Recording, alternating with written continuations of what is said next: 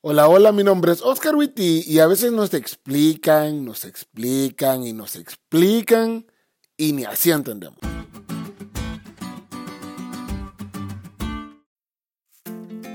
Cuando estaba en la prepa me pasó algo interesante. En mi natal, verde y hermosa Honduras, yo estudié la prepa en un colegio en el que podías escoger entre tres opciones. Bachillerato en Ciencias y Letras, que era el común para chicas guapas y chicos que querían pasar rápido a la universidad porque salías en dos años. Bachillerato técnico en computación, que es el de los chicos inteligentes, que obviamente escogí yo. Y comercio, que tenía que ver con contabilidad. En el bachillerato técnico en computación te enseñaban varias cosas relacionadas con los sistemas, las redes, la programación y el equipo de las computadoras. Yo era bueno en la programación de sistemas hasta que llegué a tercer año de prepa. Allí es que tuve problemas. Me enseñaron y nada que entendía en las clases, así que me sumergí en los libros en mi casa, pero nada. Le pregunté a chavos que ya estaban en la universidad y nada hasta que le pregunté a un compañero que era muy bueno y paciente y me lo explicó de forma sencilla y resumida y así fue que le entendí a todo lo que mis maestros, los libros, chavos universitarios e intentos de conocimiento autodidacta no pudieron enseñarme. Y a los seres humanos nos pasó algo así, pero con el ideal de Dios para nosotros. El ideal fue dicho por Jesús en Mateo 22, 37 al 40. Amarás al Señor tu Dios con todo tu corazón y con toda tu alma y con toda tu mente y a tu prójimo como a ti mismo. Eso es todo.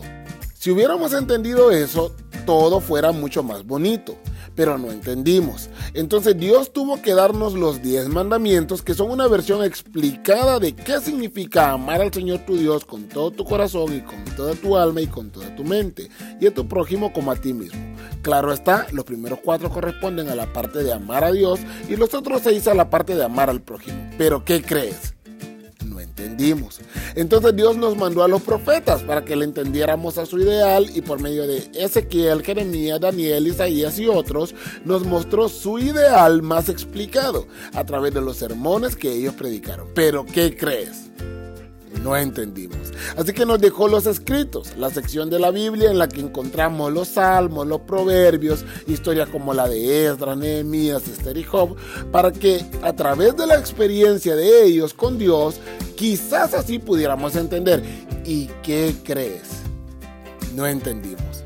Ya sé, somos unos cabezaduras. Por eso es que dijo Jesús, de estos dos mandamientos dependen toda la ley y los profetas. No los estaba resumiendo, estaba diciendo la verdad.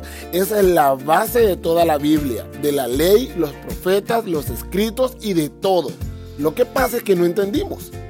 ¿Ves por qué toda la Biblia es importante? Porque es una explicación del ideal de Dios, ya sea en forma de ley, aplicada a la vida de las personas, escrito de forma poética, profética o en forma de sermón. Y el aceptar ese ideal definitivamente es el todo del